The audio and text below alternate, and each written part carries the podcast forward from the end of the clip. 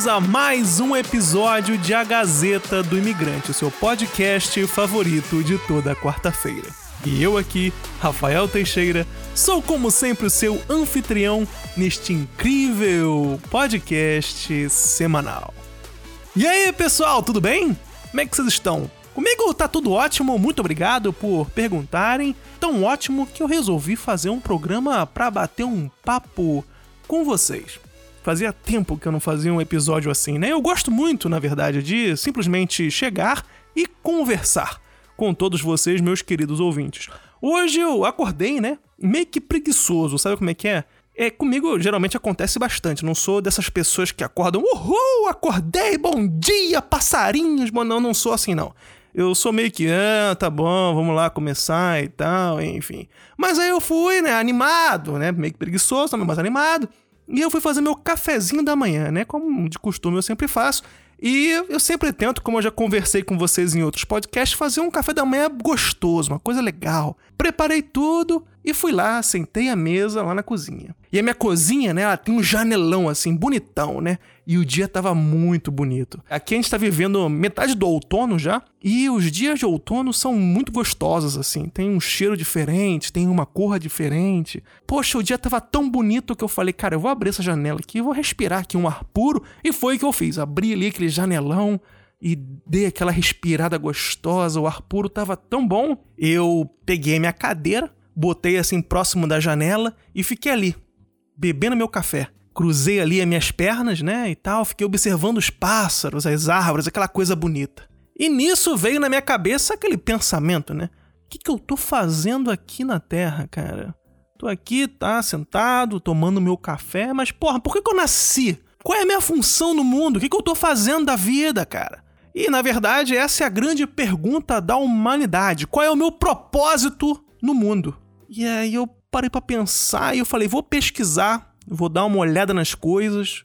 Eu tenho que saber o que, as pessoas dizem sobre tudo isso. E eu li, li bastante, pesquisei, me informei e eu venho com uma reflexão meio que complicada. E se eu te dissesse, querido ouvinte, que de repente não existe propósito nenhum na vida?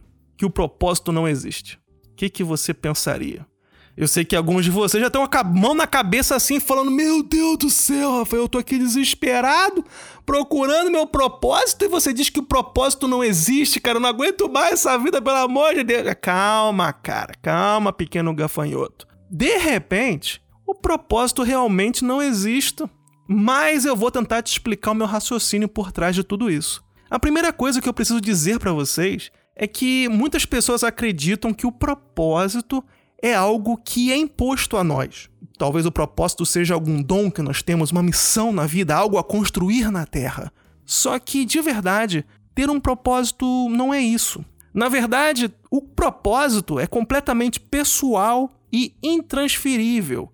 Ou seja, o propósito é tudo aquilo que você quer fazer ou alcançar na sua vida. Essa ideia de propósito, que nós temos na cabeça de que é algo nos dado, na verdade, ele foi imposto pela religião há milhares de anos atrás. A parte da filosofia sempre existiu. Por que, que eu estou aqui?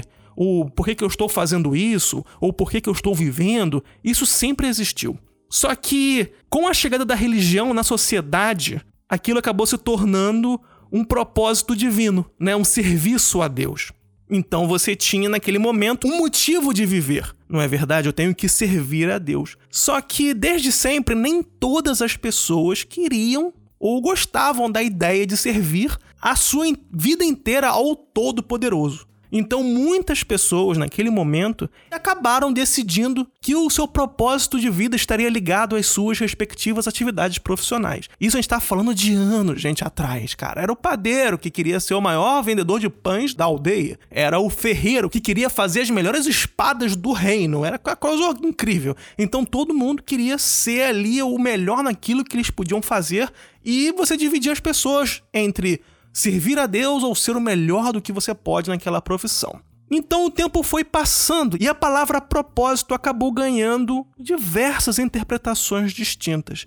E o mundo foi se transformando até os dias atuais, e nós temos isso que nós chamamos de, um, de uma pressão pela, pelo propósito de vida. E se nós formos pensar, nós não temos, mesmo nós, eu digo eu, você, todo mundo, nós não temos uma vida propriamente dita. Nós temos uma vida imposta pela sociedade que a gente vive. Não é verdade? Eu não sei se vocês já pararam para pensar nisso, mas eu acho que a maioria de nós ou de vocês que estão me ouvindo agora não queriam estar acordando às seis da manhã para ir trabalhar. Eu acredito que não. Isso é, por exemplo, uma situação que a vida nos impôs para que isso possa ser um propósito de vida. Só que nós temos que lembrar e não podemos jamais esquecer que nós somos animais e que nós fazemos parte desse mundo de uma forma geral. Vamos dar aqui o exemplo de um pássaro. Qual é o propósito do pássaro no mundo? De repente pode ser cantar todos os dias pela manhã, não sei. Mas o pássaro tá ali, ele tá vivendo. E qual seria o propósito do ser humano então? Já que a gente faz parte do mundo e a gente é animal. Nós fazemos parte de uma sociedade da natureza. E qual é o propósito do ser humano? É trabalhar? É viajar? É explorar? Guerrear? Vencer? Qual é o propósito do ser humano, gente? E a grande resposta é viver. Só que como é difícil viver, gente. A vida original do ser humano, na verdade, é igual de qualquer outro animal, gente.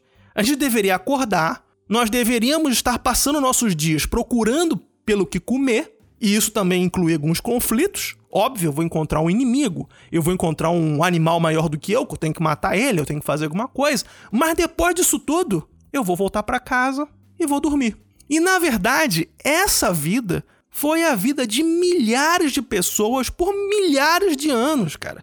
Não existia essa questão do propósito na vida das pessoas. As pessoas não paravam para ficar pensando por que, que eu estou existindo. Não, você tem que viver. Era só isso existia apenas a questão de fazer o que era necessário para sobreviver e nas horas vagas você fazia o que te fazia feliz. A questão do propósito, como eu disse anteriormente, realmente nasceu com a ascensão da religião, onde você não poderia apenas viver. Para viver, você tinha que servir a Deus. E caso contrário, a sua vida não teria sentido nenhum. E obviamente que isso fortaleceu o outro lado também. Lembra que eu falei que tinha as pessoas que não queriam eventualmente se envolver com a religião. Então, fortaleceu o lado profissional, principalmente quando a força de trabalho começou a ser trocada por dinheiro. O propósito da vida, então, acabou se transformando em acumular grandes fortunas e se tornar uma pessoa influente, respeitável e também invejada pela sociedade. E isso se perpetuou tão fortemente na nossa sociedade, principalmente essa questão do trabalho, que isso foi levado ao extremo. O trabalho liberta. Quem nunca escutou essa frase? O trabalho liberta. Sabe da onde é a origem dessa frase? O trabalho liberta estava escrito na entrada de todos os portões dos campos de concentração nazista, de Arbeit macht frei. E até hoje, muitas pessoas continuam usando essa frase para enobrecer o fato de trabalhar para alguém. O trabalho liberta, gente. Só que olha só, você não nasceu para trabalhar para alguém. Na verdade, nós nascemos para trabalhar para nós mesmos, assim como o pássaro faz. O pássaro não tem um chefe. Ele vive numa sociedade de pássaros, mas cada um tem a sua função e todos juntos em sociedade acabam se ajudando. Por exemplo, há um tempo atrás, eu podia aqui plantar um tomate, você que está me ouvindo plantava alface, o outro fulano ali plantava a cebola, e no fim do dia, todo mundo tinha uma saladinha. E isso funcionou dessa forma durante séculos, gente. Séculos, séculos, séculos. O grande problema começou realmente quando uma dessas pessoas decidiu que iria plantar tudo sozinho e os outros deveriam trabalhar para ele. E é aí que realmente começam os problemas. É a ganância, a violência, os abusos. Os abusos, esses que são vistos, na verdade, até hoje, em muitos trabalhos por aí, independente da área. Todo mundo quer plantar tudo sozinho e fazer com que as pessoas trabalhem para ele. É por isso que eu digo, de verdade mesmo, gente, baseado em diversos textos que eu li hoje, que o propósito ideal não existe, o propósito de vida não existe. O propósito é algo completamente pessoal, isso não é imposto por alguém. Uma pessoa com propósito é aquela que pretende alcançar alguma coisa e essa coisa varia de pessoa para pessoa, de tempos em tempos. Isso também depende muito do momento que você está vivendo. O seu propósito de hoje, 2020, não é o mesmo propósito que era nos anos 2000 e nem será o mesmo propósito em 2040. E mudar, gente, é completamente normal. Não existe um propósito de vida eterno. E se a gente ficar pensando nisso, a gente acaba ficando frustrado, né? Porque a gente pensa, poxa, eu tenho que ter aqui uma missão na vida, e na verdade você não precisa ter. De verdade mesmo. Qual é a sua motivação diária? Qual é aquela coisa que te movimenta para você sair da cama? Muitas das vezes a gente acaba pensando que alguma entidade superior tem um plano pra gente, que o nosso chefe tem um plano pra gente, que alguma coisa no futuro nos espera. Só que de verdade, gente, pensando muito sinceramente, Nada tá esperando a gente no futuro. O que tá esperando pela gente no futuro são as nossas ações de hoje.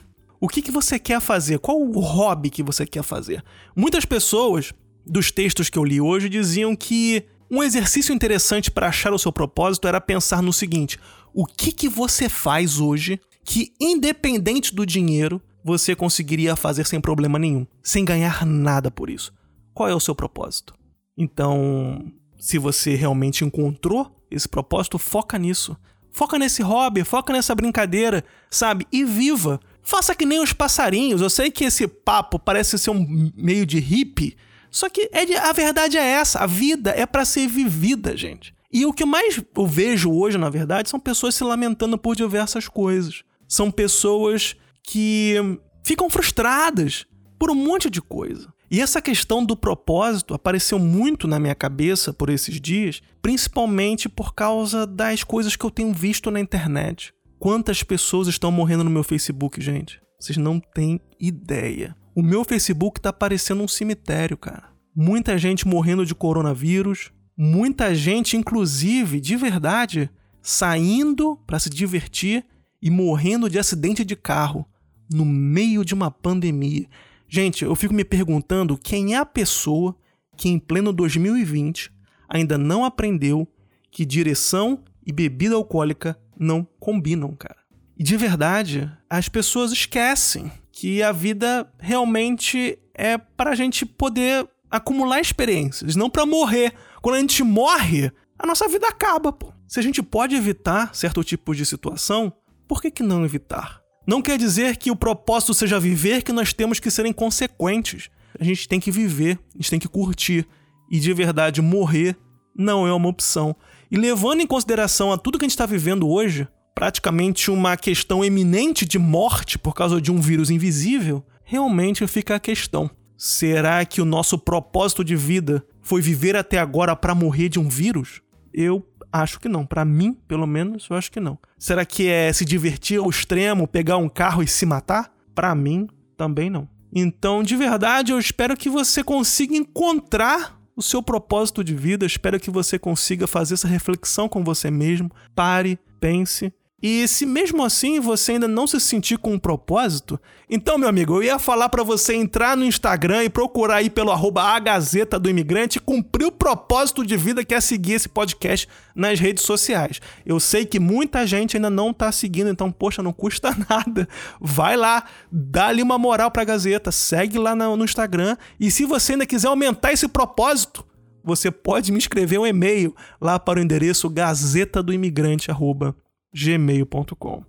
Então é isso, pessoal. Cabeça erguida. Vamos ficar bem, vamos nos manter sadios, vamos pensar nos nossos propósitos e vamos crescer como pessoas e como sociedade. Então é isso, pessoal. Obrigado pelo carinho por escutarem até aqui e vejo vocês na próxima semana para mais um episódio de A Gazeta do Imigrante.